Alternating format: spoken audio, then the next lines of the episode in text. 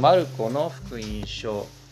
9章の9節から13節私が読みますので聞いてください。さて山を降りながらイエスは弟子たちに人の子が死人の中からよみがえる時までは今見たことを誰にも話してはならないと命じられた。彼らはこの言葉を胸に収め死人の中からよみがえると言われたのはどういう意味か互いに論じ合った。また弟子たちはイエスに尋ねた。なぜ立法学者たちはまずエリアが来るはずだと言っているのですかイエスは彼らに言われた。エリアがまず来て全てを立て直すのです。それではどうして人の子について多くの苦しみを受け、蔑まれると書いてあるのですか私はあなた方に言います。エリアはもう来ています。そして人々は彼について書かれている通り彼に好き勝手なことをしました。以上です。今日はこのところからキリストの弟子はと題して、えー、御言葉を取り次ぎます。皆さんおはようございます。おはようございます。今日はですね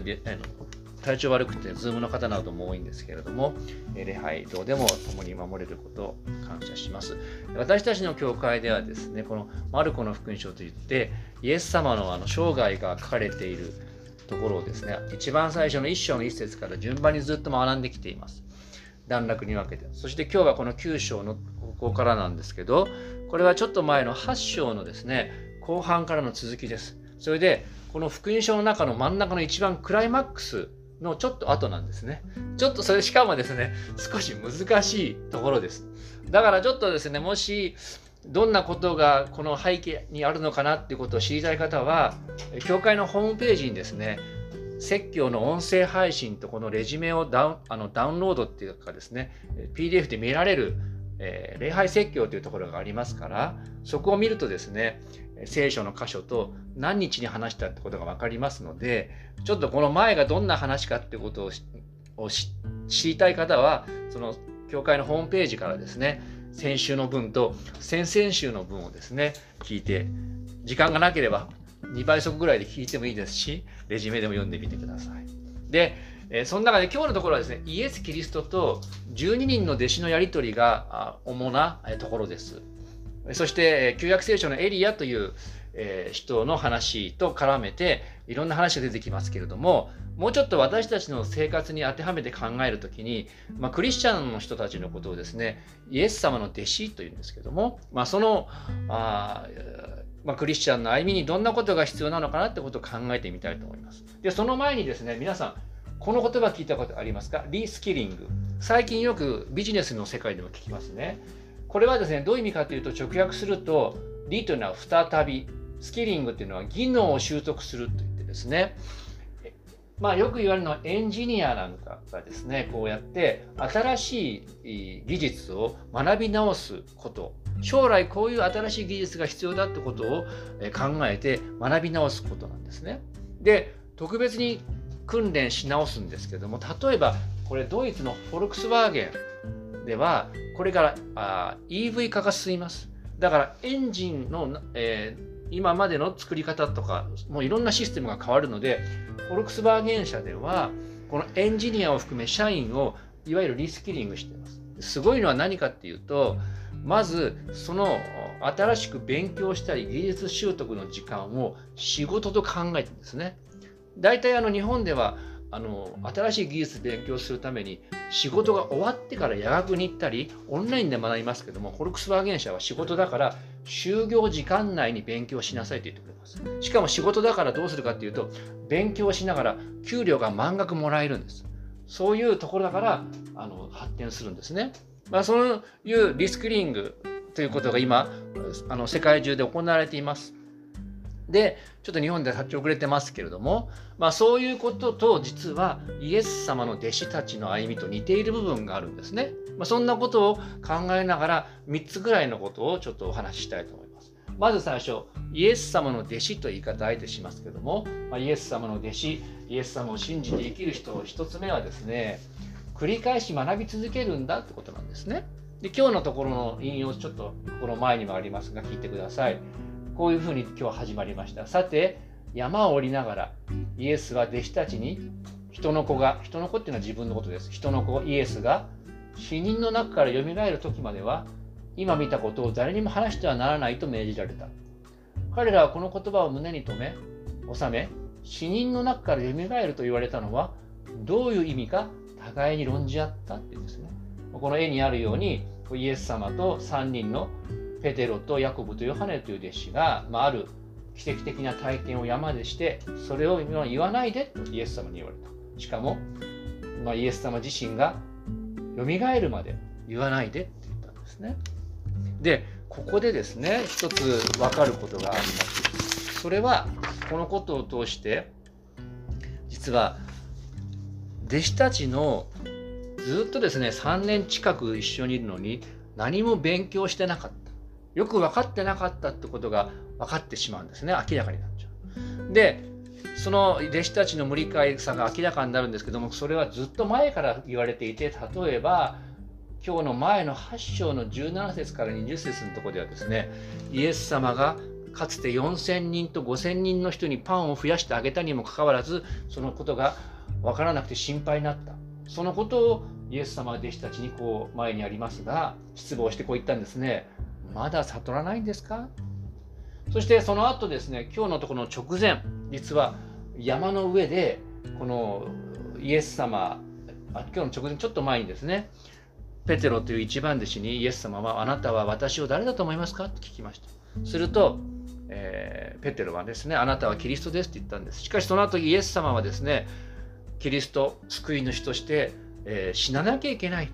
そして3日目によみがえらなきゃいけないって言ったら、ペテロはですね、イエス様に、そんな救い主が死ぬなんてことがあってはいけませんと言ったんですね。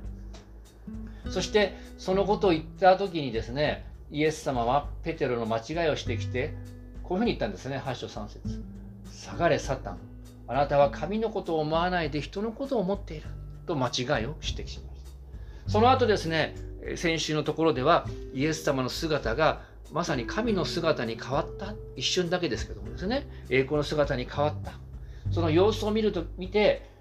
あなたとそこに現れた2人の人モーセとエリア全部で3つ3人分の幕やテントを作ります。寝泊まりできるテントを作ります。と発言したらですね。それも的外れ。そのことをですね聖書は解説してこう言ってるんです。ペテロは何を言ったらよいのかわからなかったのである。彼らは恐怖に打たれていた。繰り返しますがペテロをはじめ弟子たちがイエス様と一緒にいたのによく分かってなかったってことは繰り返し言われてるんですね。そして今日の箇所でも弟子たちはいまだにイエス様の受難イエス様が十字架にかかって死ぬことそして復活するっていうことを理解して受け入れられないってことが浮き彫りになりました。死人の中から蘇るまで黙ってなさいって言った時にですねえ死人の中から蘇るってどんなことなの？と疑問に思ったっていうふうにしてですね彼らのこの低たらくが明らかになってしまったわけです。でどうしてですねこんな恥ずかしいことばっかり書かれてるんでしょうか？もし皆さんが聖書に自分のこと書かれるとしたらやっぱり恥ずかしいことよりもちょっと立派なこと書かれたいと思いますよね。その書かれなぜこんな恥ずかしいことが学んでないことが書かれているか実はこの理由をある学者はですねこういうふうに解説してるんですね。ちょっと難しいですけど前のとこ見ながらちょっと目で追ってみたり考えてみてください。なんでそんな失敗ばかり書いてあるかそれはマルコによる福音書今読んでるマルコによる福音書はその読者読む人がキリスト者クリスチャンであり彼らは死と復活について知っているけれどもイエス様の死と復活について知っているけれどもなおイエスが主であること救い主であることの意味や自分たちが弟子主の弟子であるイエスの弟子であるための必要条件を教わらなければならないものであると想定しているように思われるって書いたんですね。だからわざと弟子たちが理解してないとか失敗していることを書いて読んだ私たちがあ私たちも失敗するな分かんないことがあるなでも学び続けようと思えるようにしたってんですね。でここにも書きましたイエス様の弟子と同じように私たちもイエス様のま受難十字架とかよみがえる復活についてですね聞くんですね。でも聞いててもそれがねお笑いタレントのサンドイッチマンじゃないですけど何言ってるかわからないってね。聞くだけで自分のそれが確信になる。自分の血肉になるためそのために私たちはこのイエス様について弟子の生き方について学び続けなければならないっていうんですね。でちなみにですね弟子という言葉聖書で弟子というのはギリシャ語ですけどマセテースです。マセテース。それは学ぶ人という意味です。そういうことからも学ぶ必要がわかるわけですよね。で一番最初にリスキリングの話をしましたよね。でこのリスキリングで皆さんこういう言葉知ってますか？あのですねかつては勉強と仕事についてこう言われたんです。これなんていう ?4 to 40これはどういうことか4年間専門学校や大学で勉強したら40年間その技術で働けますよって言われてたんです定年退職まで働くでも今はこう言われてるんです4 to 4 4年間大学や専門学校で勉強したことは4年か5年で尽きてしまいます。また学び直さなきゃいけませんよ。4 to 4と言われてます。だからリスキリングが必要です。特に IT 企業なんかはそうですよね。チャット GPT なんかが去年ですか？今年の初め出てから目覚ましい進化が出てきた。まあ、そんなことで今は4 to 4、4年で勉強したことは4年でまた学び直さなきゃいけないという時代なんですね。ですで私たちもイエス様の弟子クリスチャンとして信仰生活のリスキリングが必要だっていうことを覚えてくださいつまり私たちはイエス様の弟子クリスチャンキリスト者として生涯学び続けるリスキリングし続ける。わけです。どういうことか。私たちの時代は変化していきます。同時に私たち自身の生活の課題も違いますね。昨日ちょっとあるポッドキャストの経済の番組聞いてたらこう言われてですね。あのいろんな今ここの座ってる人たち世代がありますよね。10代20代ここいらっしゃるし聞いてる人にも3040代いるんですけども世代とね何がその人の価値観を決めるか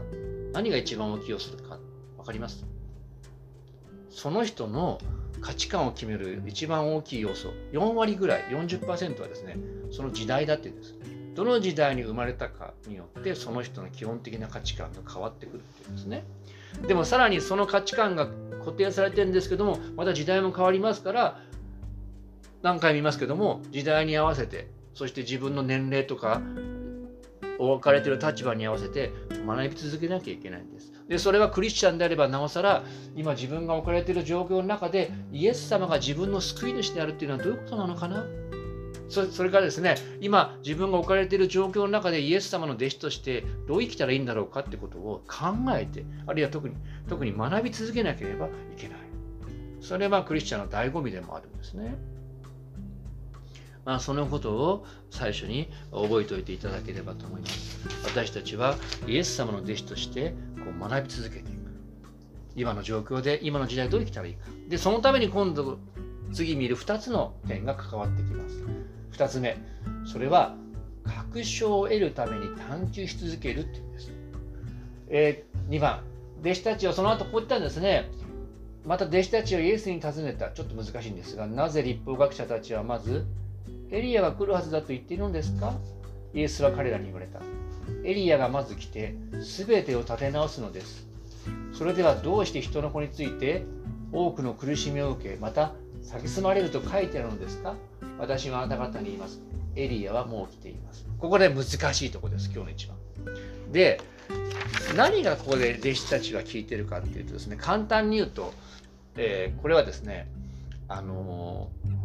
難しいこと言いますけどね、えっと、イエス様の前にバプテスマのヨハネっていう人が出てきたんです。で、実はそのバプテスマのヨハネについてですね、弟子たちはこう考えたんですね。イエス様が来る前、旧約聖書の時代、1000年ぐらい前でしょうか。これからイスラエルを救う、世界を救う救い主がやってくるよと。その前に、旧約聖書のエリアみたいな預言者がやってくるよ。救い主の前にエリアみたいな預言者がやってくるから注意しなさいって言われてたんですね。で、弟子たちは、このバプテスマのヨハネという人がもしかしたら旧約聖書が約束されていたから約束されていたヨハネあエリア。救い主が到来する先駆けのヨハネみたいに思ってたんです。そうかなと思ってたんです。でそれをどうですか？素朴な疑問。を曖昧なことをイエス様にこう尋ねたわけですねそしてもしエリアがすみませんヨハネがエリア的な存在であればイエス様はその後に来る救い主に違いないと確証できると思ったんですでそのことについてイエス様はあまあちょっと絵が前後しちゃいましたけどねこういうことですよね。そのことについてイエス様ははっきりと今日のところで答えていますよね。13節私はあなた方に言います。エリアはもう来ています。そう、これは別の言い方をすると、そう、あのバブデスマのヨハネは約束のエリアだよ。と言っています。で、弟子たちは何をしたか、その曖昧なことに確証を得るために探求したんです。そしてイエス様の言葉から確信を得たんですね。これ英語で、エライジャ・ハズ・カンっていうのは、エリアがすでに来たっていう意味ですね。そうか、弟子たちはイエス様に尋ね求めて確証を得たわけです。で、この前の点ではですね、弟子たちは学び続けるって言いましたよね。学び続けるものが弟子たちだ。その上で学び続けるために今度は自ら探し続ける尋ね求める探求し続けるっていうことが第二の点なんですね。どういうことかまあ繰り返しになりますけども今の自分が置かれている時代あるいは自分の置かれている状況の中でイエス様が救い主であるというのはどういうことかまた今置かれている中で自分がイエス様の弟子としてどう生きたらよいのかということをこう探求し続けるということなんですね。でその時に応じて必要な答えを得るために学ぶはもちろんなんですけども積極的に求めていく答えを求めていくことが大事なわけです。でそのために何ができるかここにありますが聖書を調べたり祈りの中で神様イエス様に尋ね求めて答えを求めていくということです。時には他のクリスチャンの人に聞いて答えてもらって助けになること一緒に祈って助けられることもあるでしょうそうするとですね聖書や祈りの中であるいは生活の中でその答えを知ることができます。それがイエス様に答えてもらうということです。具体的に言うとですね、例えば私は普通の仕事を一般的にしています。で仕事でこうしてくださいって難しいこと言われることがあるんです。その時にですね、イエス様助けてくださいどうしたらいいか教えてくださいって祈ります。車を運転しながら仕事したりしますんで、車を運転しながらですね、イエス様、私、まあ、ぶっちゃけた話、仕事でちゃんと結果出せるように助けてくださいって祈ります。で、そうすると本当に結果出るんです。で、まあ、本当安直かもしれませんけれども、その時にですね、あ、イエス様って本当に私の救い主なんだなってことが分かります。ですから皆さんその勉強やこの仕事の時に大変な時にですね、イエス様、助けてくださいと、イエス様を求めていく。あるいは生活の中でどうしたらいいかという聖書の中から励ましの言葉を見つけていくってことも必要かと思います。で、そうするとですね、漠然としていたイエス様が救い主だってことがですね、確信になります。確信を得るとどうなりますか？生きる力が与えられるんですね。そのようにですから、その時その時に応じた助け救い主を知る自分の生き方を道を探る祈る聖書を探るってことをしていきましょう最後しかし大事なこと試練を通して体得するんです。私たちは辛いことを通して自分が学ぶっていうことなんです。最後。今日の箇所でイエス様は最後にこう言っています。ちょっとじゃあ最後のところで読める人読んでみましょうか。私はから。3はい。私はあなた方に言います。エリアはもう来ています。そして人々は彼について書かれている通り、彼に好き勝手なことをしました。これ難しい言葉ですけども、ね、今日難しいことが多いんだけど、これはですね、実はイエス様が最大のエリア、ヨハネについて語りながら自分の運命を弟子たちに予告しているんです。それはどういうことか。実はですね、えー、エリア、ヨハネは来ていますってさっきのことですよね。エリア、ヨハネは来まし。ヨハネとしてエリアは来ました。そして人々は彼について書かれている通り好き勝手なことしたって何かっていうと、実はこの前の6章のところでですね、ヨハネは首をはねられています。読んでみてください。あの時間があれば。簡単に言うとその当時の権力者に捕らえられてその奥さんにそそのかされて奥さんの娘に利用されてですね首をはねられて死にました。好き勝手なこともされたっていうのはそういうことです。でそうやってヘロデやヘロデヤによってヨハネが好き勝手に扱われ首をはねられ殺されました同じようそうやって人々は最大のエリアであるヨハネに対してこのようにしたように私にもイエス様にもするであろうということがこの言葉に言われているんです。でこのヨハネの宿命によってイエス様ご自身の受難つまり逮捕されて鞭打たれ十字架で殺されるその受難と死という宿命も明らかにしたっていうことにこの言葉の意味があるんです。でここからじゃあどうしたら私たちは学ぶことができるか。イエス様はですね弟子さらに弟子たちにこう言ってるんです。弟子は必然的に十字架の道を行くことになるんだって教えてるんですね。今日のところの少し前、8章の34節でイエス様はこう言っています。誰でも私に従ってきたければ自分を捨て自分の十字架を追って私に従ってきなさいって言ってるんです。これはイエス様の後に従っていく人は必ず苦しみがあるんですよ。それを覚悟しなさいって言ってるんです弟子の道は苦しみを避けては通ることができないって言ってるんですね。これ誰か分かりますか？この人。この素敵なお尻。これ大谷翔平です。何をしてるか、ウェイトトレーニングをしていますね。で、ウェイトトレーニング、体に負荷をかけて自分を鍛えます。いざという時のために備えて。で、クリスチャンの人、私たちが人生で辛いことがあると、それは実はウェイトトレーニングのように鍛えられていることなんですね。できれば辛いことに会いたくありませんが、生きていく中で何度か辛いこと、試練に遭いますが、それは繰り返される訓練、トレーニングのようなものです。ここエンジニア、外国人のエンジニアの絵がありますが、これトレーニングしてますが、これもトレーニングは